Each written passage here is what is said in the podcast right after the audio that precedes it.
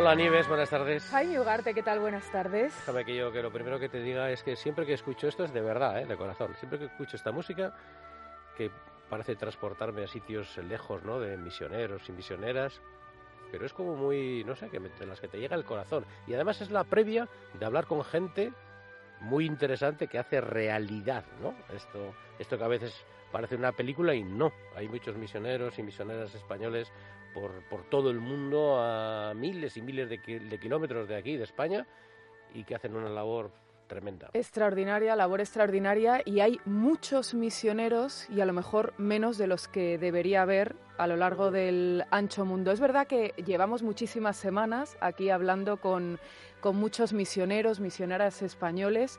Eh, recuerdo que en semanas pasadas nos hemos ido a, a Camerún, por Sí, ejemplo.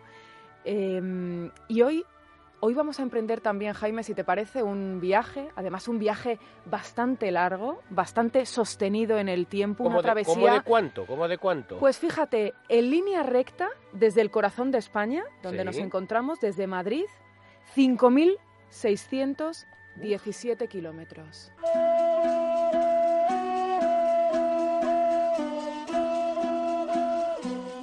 Fíjate, porque nos vamos a ir al noveno país más grande del mundo, nos vamos a ir a la última de las repúblicas soviéticas en declarar su independencia. Estamos hablando de Kazajistán, Hombre, Jaime, Kazajistán. Kazajistán. Y allí nos está esperando un sacerdote, un misionero, Gregorio Pérez Santana. Gregorio, buenas tardes. Hola, buenas tardes. Usted es sacerdote, usted un día decide hacer las maletas, usted decide cambiar las comodidades de Madrid por la estepa rusa. ¿Y qué se encuentra cuando llega allí? Bien, pues me encuentro mm, pues un país eh, que en principio mm, no es como nos imaginaríamos en un país de misión, ¿no? No es, no es una misión aquí al estilo de las que estamos acostumbrados a ver como en África o en las selvas americanas, sino que eh, pues es un país mm, que perteneció a la Unión Soviética y con todo lo que se implica para en, lo social y en lo religioso. Y el aspecto exterior pues es mm, diríamos bastante parecido a Occidente. O sea no es eh, no sé no, hay grandes choques eh, pero sí eh, la, la diferencia la diferencia está pues en la forma de vivir las personas en el pasado que han, que han tenido. Apenas hace 25 años pues se han independizado y son un país eh, libre y, y bueno pues va, va avanzando poco a poco en, en todos los terrenos Dos cosas, don Gregorio. Una, eh, ¿qué, qué, cómo, cómo es la vocación? ¿Cómo siente usted la llamada esta de... En fin, lo, lo- lo bueno que se puede ir de uno de, de Madrid a Toledo, que está como muy bien y también hacer sus Sí. cosas. ¿Cómo, cómo de, re- de repente decir, me voy a, a- al otro lado del mundo casi y me está interesando mucho lo que está diciendo porque deduzco que ahí es un componente más espiritual, ¿no? De haber, deduzco de lo que está diciendo, de que al haber eh, eh, sido una república eh, soviética, como que la gente es más reacia a la hora de, no sé, de abrirse a un tema religioso, ¿no? Sí, el, el- haber estado tanto tiempo for- formando parte de la Unión Soviética, pues sabemos lo que implica. Pues estaba prohibida toda religión y, por tanto, la fe de las personas pues está muy mermada. Se fue transmitiendo eh, muy, mm, casi milagrosamente eh, a través de las, familias. No había sacerdotes, no había sacramentos, no había iglesias. Y eso se nota en, las personas que eh, el principal labor nues- nuestro aquí, la, la labor nuestra aquí en la, eh, como iglesia, pues es recuperar todo lo que podamos a los católicos que andan desperdigados, los que ya están, pues mantenerles en la fe, darles formación, estar con ellos, eh, facilitarles los sacramentos y mm, intentar crecer lo que se pueda. No es gran cosa lo que se puede crecer, porque si en un país de mayoría musulmana y luego la siguiente mayoría es ortodoxa rusa, pues no es, eh, diríamos, un terreno como para evangelizar en el sentido de, buscar conversiones. Eh, más, es más sobre todo el trabajo de los católicos que hay, conservarlos, mm, proyectarlos y buscar más católicos que andan eh, todavía muy dispersos. Me ha gustado mucho eso de eh, ir buscando católicos que están por ahí desperdigados, porque imagino que evangelizar en un país tan grande, con unas distancias tan enormes, eh, bueno, pues que no debe ser nada fácil. A mí me gustaría que nos explicara, don Gregorio, cómo se comunica con los fieles y, sobre todo, cómo prepara las homilías, que eso me ha hecho también mucha gracia. Sí, pues sí, la verdad, aquí el idioma es el ruso y mm, cuando vine pues no sabía, había estudiado un año en Madrid, pero me di cuenta que me dio lo suficiente como para por lo menos eh, mm, celebrar la misa, leer, aunque no entendía todo lo que decía, pero por lo menos leer. Ahora ya sé un poco más, cuesta trabajo, me dicen otros sacerdotes españoles que hay aquí que hacen falta cinco años para poder hablar y comunicarse de una forma fluida. Yo llevo dos y medio y ya más o menos me comunico, me hago entender, pero no entiendo todo lo que me dicen. Entonces, la homilía pues es un trabajo bastante bastante meticuloso creo que hacer. Eh, la de los domingos la, preparo durante la semana. Primero, primero escribo en español lo que quiero decir, lo traduzco al ruso mm. y hago que me lo corrijan. Entonces me lo corrigen, me cambian un montón de cosas y luego eso, eh, esa, esa homilía la leo. Intento no leerla de una forma así muy eh, aburrida, sino que hago cortes y meto alguna cosa que no sea, para que no sea simplemente una lectura. Y, comunicarme, pues ese es el problema. en los primeros años, para alguien que no es de lengua rusa, pues, lo, lo, duro de esto es la incomunicación, el no poder hablar con las personas en plan espiritual, no poder preguntarles cómo están, cómo no están, interesarme así por ellos, enterarme de lo que les pasa pues eso es eh, por ahora mm, difícil, difícil de, hacer. Bueno, pero ahora por lo menos nos puede mandar una bendición, por ejemplo, en ruso, ¿no? A ver qué tal. A ver, ¿cómo nos... mándenos una bendición en ruso. La, bendición en ruso? Sí. Las posvami... La Gastavil Magusi Bog, a ti y sin, Viato y Dug, Amén. Amén. Amén. Amén. Pues, pues, vamos, vamos a fiarnos para llevar para llevar un par de añitos solo allí no está mal. no está nada mal y dígame una cosa, a, nivel de ayudas y todo esto, ¿está el tema mal o...? ¿A nivel de? De ayudas, de ayudas, tienen ayudas económicas, digo, para poder ah, desarrollar ah, todo el trabajo que están intentando hacer. Bueno, sí, aquí el Estado ah, da libertad religiosa, no hay ningún problema, pero no da ningún tipo de ayuda ni subvención. Entonces, la Iglesia tiene que buscarse su propio dinero como pueda. Eh, y es eh, como, como se hace aquí, pues es buscar ayudas en organismos internacionales de la Santa Sede o, otras organizaciones de, Alemania o de Estados Unidos. Entonces, se presentan proyectos continuamente de las de cosas que, se están haciendo aquí y los, van aprobando y van mandando el dinero. Entonces, así es como, como se va como se va manteniendo todo. La iglesia pues es, pequeña, ciertamente. La, la diócesis donde estoy tiene la superficie de, mm, de media España, pero solo hay 20 sacerdotes. Pues imagínate, eh, claro, es que con superficie de media España y solamente 20 sacerdotes. O sea que al final ustedes tienen que hacer labor y se tienen que multiplicar. Sí, claro, hay que hacer un montón de kilómetros, hay que los domingos para celebrar misa, pues pues hago como 150 kilómetros porque voy a un sitio, traigo gente, llevo, eh, porque hay personas mayores que no pueden moverse o no tienen coche, entonces pues les llevo la misa, luego les vuelvo a su casa, eh, si son distancias. O para ir a los retiros mensuales, a, veces tenemos retiros los sacerdotes, pues vamos a sitios que están a mil kilómetros o a setecientos. Mm, entonces, eso sí, las distancias son, son tremendas. Porque cuántos, eh, además de, usted en la, en la diócesis eh, tener una superficie de media España y tener eh, 20 sacerdotes, el tema de las vocaciones, eh, ¿hay algún seminario para que luego a ustedes les puedan echar una mano, para que haya jóvenes kazajos que, que, oye, pues que, estudien la religión católica y se dediquen también a formar a otros jóvenes, espiritualmente hablando, digo?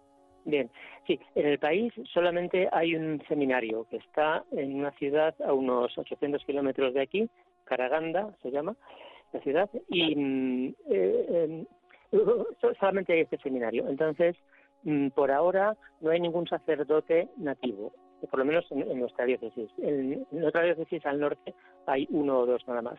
Entonces, todavía eh, todos los sacerdotes somos extranjeros aquí, en los que estamos aquí.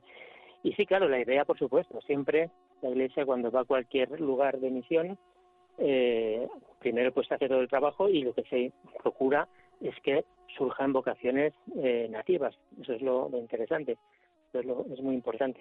Pero por ahora todavía no, mm, aquí, aquí no tenemos. Pues yo creo que hay que rezar por ello. Gregorio Pérez Santana, em, sacerdote, misionero en Kazajistán, y tenemos que rezar. Oye, los que, los que nos dirigimos al de arriba todos los días y a todas horas, vamos a rezar también por vocaciones. ¿eh? por tanto por nosotros, digamos, oye, hagamos una, parte pequeño pero muy importante pues para, para las vocaciones y para que también eh, la vida sea de la mejor manera posible pues para estos misioneros que yo creo que hacen una labor increíble. Pues sí, de verdad que las oraciones son importantísimas porque mm, yo, yo creo que sin, sin las oraciones no perseveraríamos aquí o en otros lugares de misión eh, mucho tiempo. Eh, y si perseveramos y seguimos adelante, pues a veces no por nosotros mismos, sino porque nos vienen fuerzas de otro lado. O sea, de tantas oraciones, de tantas personas buenas que, que lo hacen. Entonces, por yo les animo mucho y les pido que, que, lo sigan haciendo porque hace falta. Gregorio Pérez Santana, muchísimas gracias y cuídese. Un abrazo fuerte y vamos a darle las gracias también a Obras Misionales Pontificias. Siempre lo decimos porque gracias a ellos eh, conseguimos hablar poniendo en contacto, conseguimos hablar con, estos eh, misioneros y conseguimos establecer la, la comunicación. Gracias. Muy bien, muchas gracias a vosotros. Un fuerte abrazo. Un abrazo.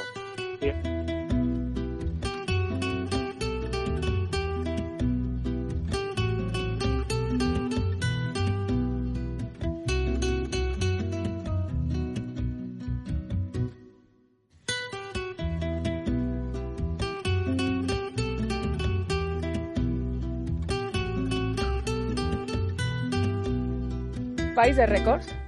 ¿Eh? Que lo decimos siempre. España, país de récords. España number one. España número uno de absolutamente todo. Y. Mm, ojo. Hay uno nuevo. Mm, hay uno nuevo. A ver. Y además, fíjate, ¿eh? Miedo me das. Suena así.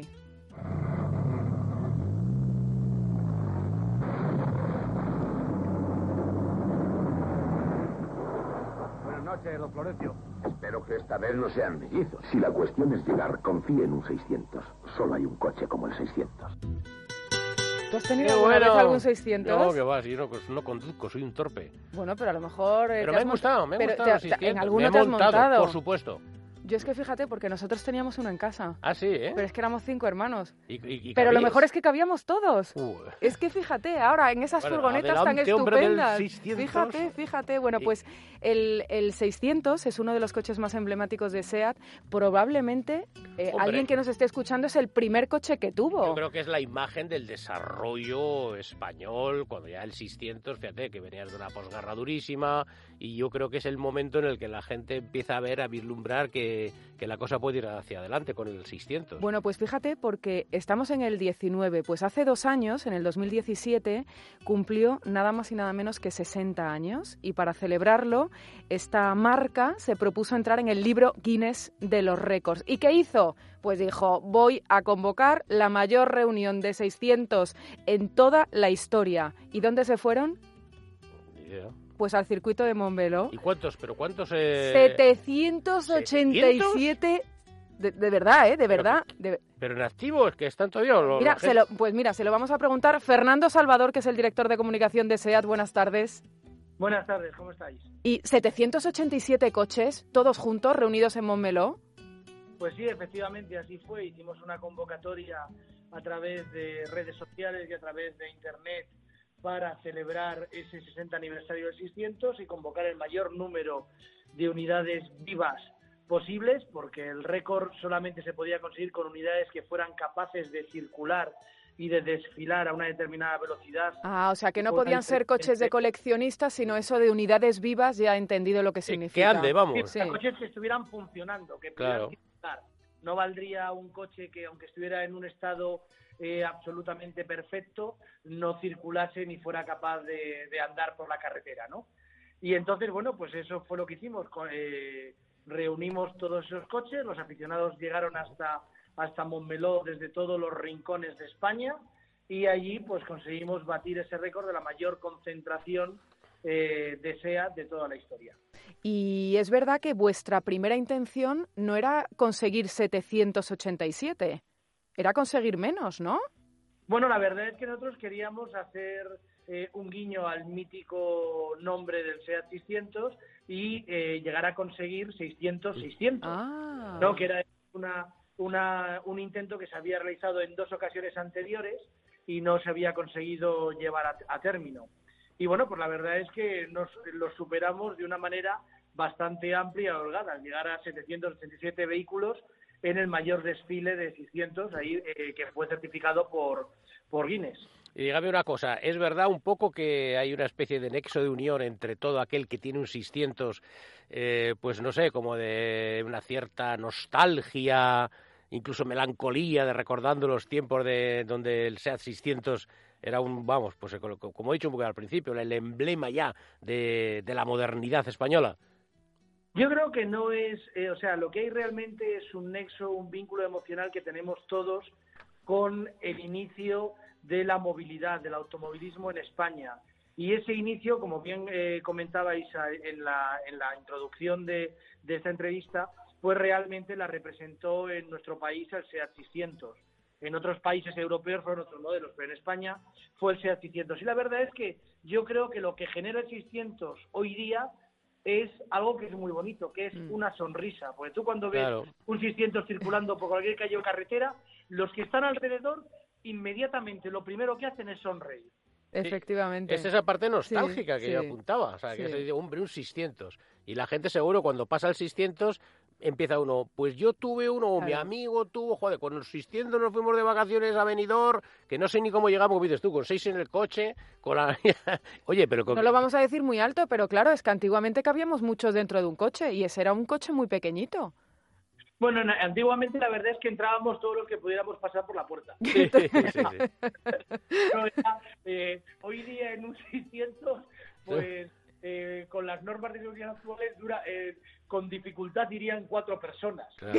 Pero vamos, o sea, pero en aquellos tiempos, pues la verdad es que íbamos todos y además no solamente íbamos todos los que cupiésemos, sino Sí. íbamos con maleta, Eso, con el eso. perro, la merienda. Y con una cosa muy importante, que a, a favor, a favor, digo, una cosa muy importante a favor de SEAT, que es que era prácticamente imposible que se estropeara un 600, macho, era impresionante. Tenía una fiabilidad increíble.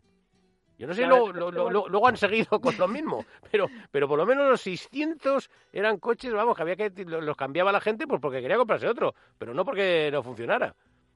eran, eran coches realmente muy robustos, una mecánica sencilla y sobre todo era muy fácil de reparar, con lo cual las posibles eh, anomalías o problemas que pudiera tener en ruta, ya la gente, que en aquella época, pues los conductores eh, no solamente conducían, sino también entendían un poco de mecánica básica, Sí. eh, pues la verdad es que lo solucionaban rápidamente, ¿no? En aquella época, pues nuestros padres, yo me acuerdo, llevaba que si la garrafa de agua, que si unos manguitos para cambiar que se rompía, que si aceite, que si lo otro, entonces se paraba, entonces eh, lo que pues los niños tiraban las piernas, eh, no sé qué, no sé cuántos, tal, se había refrigerado el 600, se arreglaba y se seguía ruta, ¿no? No es como hoy día que se enciende un testigo, te quedas parado, llamas a la grúa y que venga la grúa y me saque, ¿no? Porque tú ahí no sabes qué puedes hacer en el coche. Oye, eh, hay algunos eh, modelos de SEAT 600 maravillosos, hay algunos que se han tuneado, pero otros están eh, tal cual salieron de- del concesionario hace tantos años. ¿Se puede ver en algún sitio? ¿Hay algún tipo de museo del, del SEAT 600? Pues a ver, eh, con, ese epígrafe así, Museo de 600, creo que no hay ninguno. Sí hay eh, algunos museos de la automoción en la que hay unidades de 600 expuestas y nosotros, aunque no es un museo, sí tenemos en nuestra colección de coches históricos y los sacamos en muchas ocasiones eh, para que el público los pueda ver y apreciar. Tenemos una, bueno, pues una cantidad de 600 interesante, pues creo que, si no me falla la memoria, debemos tener unos 6 o 7 600 de todas las épocas que están restaurados y, con- eh, y algunos de ellos conservados exactamente igual como salieron de las líneas de producción desde el año 1957, cuando se lanzó el primer 600, hasta 73 cuando se cesó la producción del 600.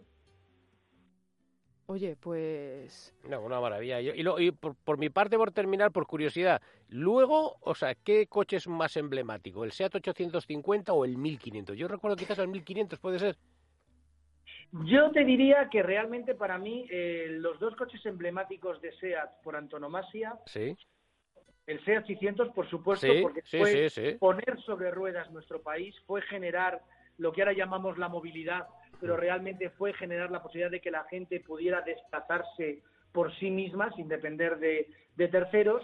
Y el segundo coche más importante de SEAT es un coche que hoy día comercializamos, pero que nació en 1984, que es el Ibiza, que es el que Mm. convirtió a SEAT de ser una fabricante nacional en ser una marca internacional con la proyección. Sí, pero bueno, ese es, es más...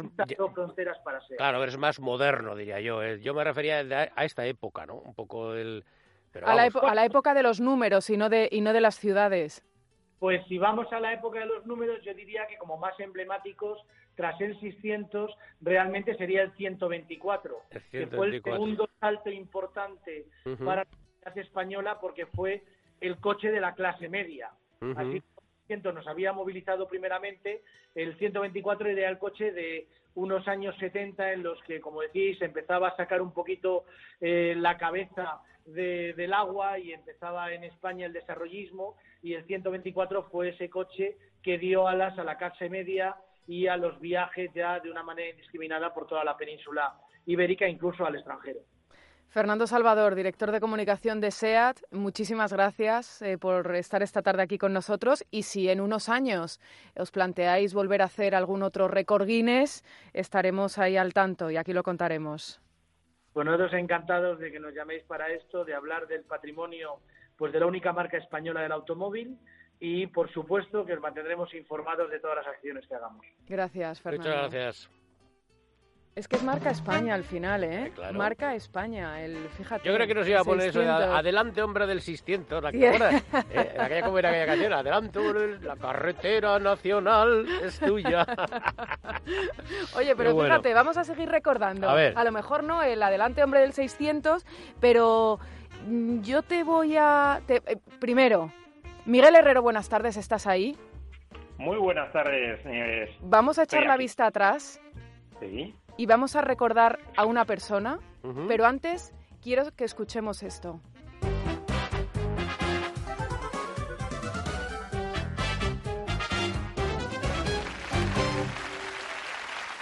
Señoras y señores, con ustedes Miriam Díaz Oroca. Miriam Díaz Aroca. Hace mucho que no sé de ella, Miguel. Bueno, pues la verdad es que la televisión va comiendo mitos y mitos continuamente y renovando caras, de tal manera que en ese proceso Miriam se nos ha quedado un poquito atrás, pero no por falta de valía, ni mucho menos, porque Miriam es una de las mujeres que más ha hecho televisión, sobre todo en los años 90, y que demostró poder hacer prácticamente de todo, un musical, un concurso, galas, eventos, de, de todo tipo, magazines, y bueno, yo desde luego Miriam Díaz Roca es una de las eh, personas que más marcaron mi infancia desde que la vi siendo muy pequeñito. Estamos hablando de televisión de los 80, de los 90. Lo que acabamos de escuchar era el programa No te rías que es peor. Eh, yo lo recuerdo perfectamente. Yo no sé tú, Sí. Jaime, no- y de ahí Sí, también sí, sí, sí. eh, salieron muchísimos cómicos y además eh, gente muy conocida y nombres eh, muy conocidos. Pero es verdad que también estuvo en la radio, eh, también estuvo en programas musicales. Y Sí. tenemos otro... Y, y fue actriz también. Bueno, ¿eh? claro, sí, sí, sí, al final Bueno, es es, que... es actriz, es actriz, Bueno, es, la es, claro. tenemos Claro, es claro. precisamente en el teatro. Ella no ha Sí. dejado de hacer teatro y de vez en cuando algunas películas, y hay que recordar que una de las películas eh, más populares de Miriam es Belle Époque, que Sí, consiguió el el Oscar, Oscar, y que ya claro. estuvo allá en Estados Unidos. Es verdad, Sí. es verdad. Eh, vamos a recordar, eh, por ejemplo, en el año 79, fijaos, su primera aparición ante las cámaras de televisión. Miriam Díaz, que viene de Santander. Hola. Qué bonito gorro lleva Miriam, qué bonito gorro. Qué delicia. Y qué, qué dos ojitos más bonitos debajo del gorro. Sí, señor. ¿Esto qué tema vas a bailar? Amor en UFO. Amor en UFO. Mm, muy bien, venga, tiempo, minuto y medio. Eh, aquí todavía no tenía el, el, el Aroca, que fue su, su nombre artístico. Pero esto, esto, perdona, Miguel, ¿esto es que es de, de aplauso o no? Sí, sí, esto, sí. Es, esto es aplauso, Ah, Aplauso, programa de- 1979 fue su Claro. primera aparición. Claro, ella era absolutamente desconocida, una chica muy, muy joven que iba a televisión a concursar, como luego harían, por ejemplo, Santiago Segura y demás Sí. en, en programas en los años 90. Pues ella fue a la Juventud Baila que presentaba José Luis Parejas eh, los sábados por la tarde en el mítico Aplauso, donde toda España estaba imbuida por, por aquel espíritu del fiebre de estado de noche o de gris. que todo el mundo quería bailar y ella bailó muy bien este amor eh, en UFO, que era como se llamaba la canción, y una bicicleta, aunque ella lo que quería llevarse era la motocicleta realmente. Hoy en día, ¿con quién la compararías? Pues mira, Miriam Díaz Aroca posiblemente en televisión pues podía ser un poquito paspadilla en el sentido de, de, de cómica, de divertida. Realmente ella se ganó el cariño de los niños eh, ya antes de Cajón Desastre por la mañana con Jesús Hermida, eh, que era un magazine donde tenían pues una, una partecita pequeña eh, para un concurso con Don Basilio, era el bote de Don Basilio, y ella consiguió hacerse tanto el cariño con el cariño de los niños de, de la época que luego ya empezó a tener otras oportunidades en programas para adultos. Pero bueno, hoy en día podría ser, bueno, para comparar un poco por- con Pasadilla por el humor, la simpatía, juntas hicieron, fíjate, fijaros qué curiosidad, ver. porque Aladina lo, lo hacía eh, Paz Padilla, que era una serie un poquito al, Ujú. al estilo de Embrujada. Eh, Paz Padilla dejó la serie y le sustituyó Miriam Díaz Aroca en el mismo personaje. Era como que era un genio que podía tener cualquier cara, como si fuera el genio de Aladín, y, y le sustituyó Miriam. Ahí hubo una especie de mal rollo, pero se saldó con el paso de los años cuando las dos juntas protagonizaron una serie para Antena 3, Mis Adorables Vecinos. Anda, anda. Y Es luego que esto también, tiene mucha historia. también, claro, es que estábamos aquí recordando eh, su, su presencia, por ejemplo, en el concurso 1, 2, 3. Claro, fue azafata de un, dos, tres. Hombre, hombre, o por ejemplo, eh, cuando, porque claro, ella también ha cantado. Es que claro, hay cosas que se nos olvidan y que tenemos que recordarlo. Es que en el año 90 ella lanzó un disco, ¿no? Eso es, ella lanzó un, un disco con bastante éxito en el momento porque, claro, hacía el programa Cajón Desastre, lo veíamos mucho los niños y que consiguió pues eh, hacer que todos fuéramos a comprar el disco, aunque no es que se le diera especialmente bien el mundo de la canción, tampoco mal, pero bueno, digamos que era la, la- la típica popularidad que te sirve para hacer otro tipo de cosas. De hecho, luego en el 1, 2, 3 ella cantó en varios números musicales eh, que le puso Chicho eh, y que, bueno, desde luego el 1, 2, 3 yo creo que es el gran programa que le ha marcado eh, su trayectoria. Aunque, por cierto, tengo que rectificar un poquito porque ella nunca fue azafata. Ella era como la jefa de las azafatas, pero realmente presentadora, copresentadora. Ah, con- ah, perdona, perdona. Yo, yo cre- eh, lo he dicho yo, tú no rectifiques, lo he dicho yo, que, era, que creía que era Sí, azafata. fueron, fueron presentadores, eh, formaron pareja Jordi Estadella y Miriam Díaz Aroca. Miriam se hacía cargo de- Ah, de la verdad. eliminatoria. Es y- y cierto, luego cierto. Sí, lo que pasa es que e- es fácil equivocarse porque ella daba las respuestas acertadas como había sido tradicional en las azafatas. Victoria Abril, Lidia Bosch, Silvia Marchó. Pero realmente era copresentadora, era la jefa de las azafatas. Que fíjate que eh, Azafatas tenía el 1, 2, 3. ¿eh? Fíjate, ¿eh? Marsó, Hombre. Victoria Abril, Mira, vamos a recordar su paso por el 1, 2, 3. Es que yo creo que el 1 3 es como un vicio, ¿saben ustedes? Y esperamos que sepan ustedes conservar ese sanísimo vicio de soportarnos cada semana. Sí, sí, estoy seguro que lo va a intentar, porque además es que en el fondo somos gente simpática, entrañable, agradable, y no estamos nada mal. ¿Qué te parece mi nuevo look? Y ya aprovecho también para recordar a Chicho Ibáñez Serrador, que se nos Sí, fue hace un par de meses, claro, claro. Y, y bueno, pues también un recuerdo para, para Chicho. Miguel, muchísimas gracias. Estuvo en los últimos momentos de vida de, Chicho, aunque tuvieron una relación un poquito a veces mejor peor, pero sin embargo se tuvieron cariño hasta el final. Muchísimas gracias a vosotros. Muchísimas gracias Un abrazo. también. Gracias, Miguel. Bueno, pues que llegamos al fin. Mira con esta musiquita, mira.